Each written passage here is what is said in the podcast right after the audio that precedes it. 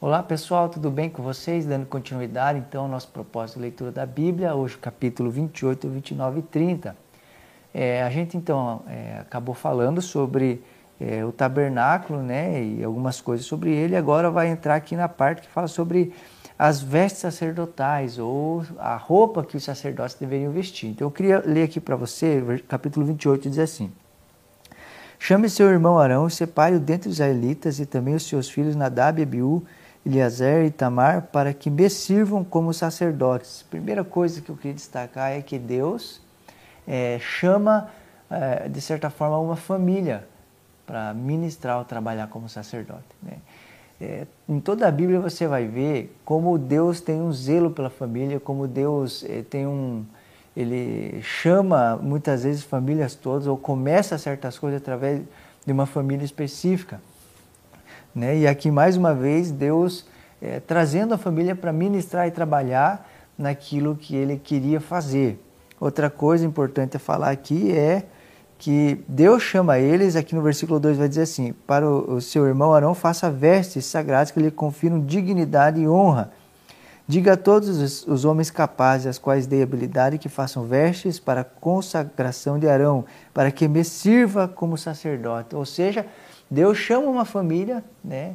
Essa família, pela roupa que vestiria, conferiria a eles, como diz o texto aqui, é, dignidade e honra, né? É, e mas mesmo essa roupa concedendo a eles dignidade e honra, eles, é, o trabalho deles era o serviço, era, era o servir ao Senhor e servir as pessoas, né? E você vai ver algo interessante durante né, é, a Bíblia, você vai ver os sacerdotes às vezes de certa forma se corrompendo, deixando o seu papel de ministrar o Senhor e ministrar o povo, se agarrando aos seus direitos, mas às vezes deixando seus deveres. Mas o chamado de Deus para esses homens era para que eles é, entendessem algo. Né? A roupa que foi conferida a eles é, fazia deles homens dignos, mas eles eram homens comuns e normais como qualquer outro. Né? E isso fala muito ao meu coração, porque eu e você somos homens comuns e normais. O que faz de nós pessoas diferentes? A gente ser revestido de Cristo. Né? E Cristo em nós faz de nós pessoas dignas, faz de nós pessoas honradas. Né? Outra coisa que é muito importante aqui é, é, falar é que é, essas coisas, elas de certa forma, ainda não, não estavam sendo feitas. Era Deus ministrando a Moisés para que, é, dando o plano né, de tudo isso, seja do tabernáculo, seja da roupa, e como seria, como faria, então elas ainda não estavam acontecendo. E aqui, então, é, Deus está dando o rumo e ele vai dizer algo aqui. É, para que o sacerdote Arão e seus filhos me sirvam como sacerdote, eles farão essas vestes sagradas e usarão linho fino, fios de ouro, fios de tecido azul, roxo e vermelho cada, cada cor, cada, cada coisinha que Deus fala para colocar, para fazer, ela tinha a ver com algo. Né? No próprio tabernáculo foi assim. Né? Só um exemplo para você entender e é, gostaria de pedir a você que você estudasse essas coisas talvez a fundo. Ah, o tabernáculo foi feito todo de madeira de acácia. Madeira de acácia era uma madeira que um marceneiro não, não escolheria para trabalhar. Por quê? Porque ela era uma madeira que cheia de nó, difícil de lidar, de trabalhar. Mas Deus pede madeira de acácia, porque a madeira de acácia representa a nossa humanidade e Deus trabalhando sobre a nossa humanidade, Deus revestindo a nossa humanidade de ouro, ou seja, tudo tem um porquê, tudo aponta para algo, seja para Cristo, seja para a igreja, né? Então, cada detalhe é muito importante. Aqui no versículo 6, vai falar sobre o colete sacerdotal. Então era algo que ficava nos ombros e tinha de certa forma uma pedra em cada lado e cada pedra tinha seis, é, o nome de seis tribos de Israel. Então desse lado seis nomes e desse lado seis nomes. E o que isso representava? Isso representava, né, que de certa forma é, o peso sobre o sacerdote, no, no ombro do sacerdote, representava a responsabilidade do sacerdote para com o povo, né, de ministrar, é, de se achegar diante de Deus, sabendo que nos seus ombros ele carregava as doze tribos de Israel, ele ministrava por elas, ele pedia a Deus perdão por eles, ele rogava a Deus por essas tribos.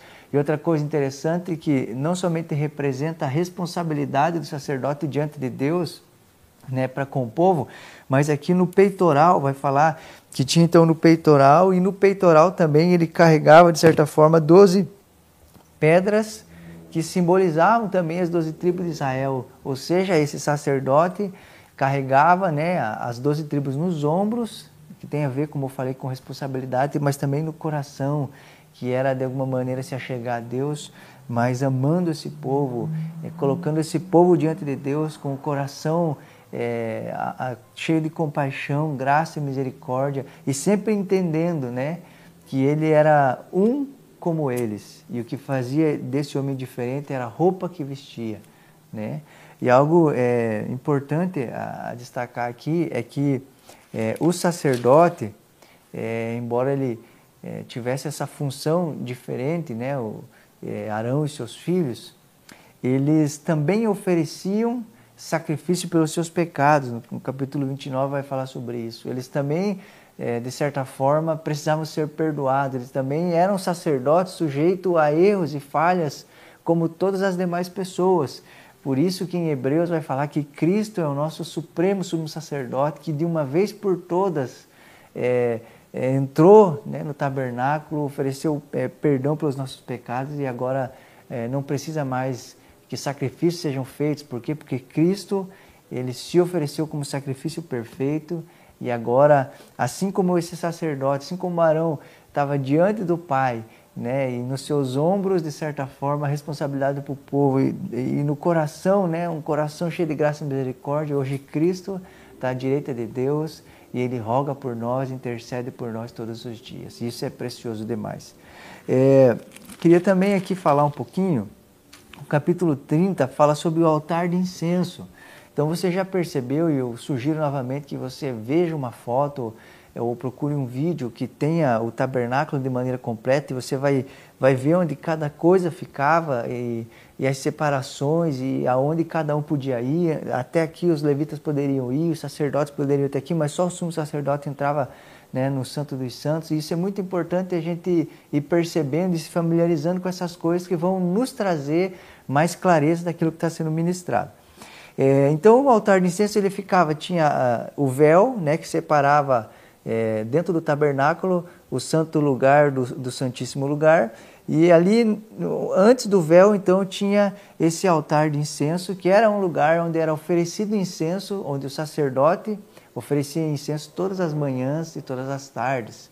Né? E o que representa é, o incenso? Né?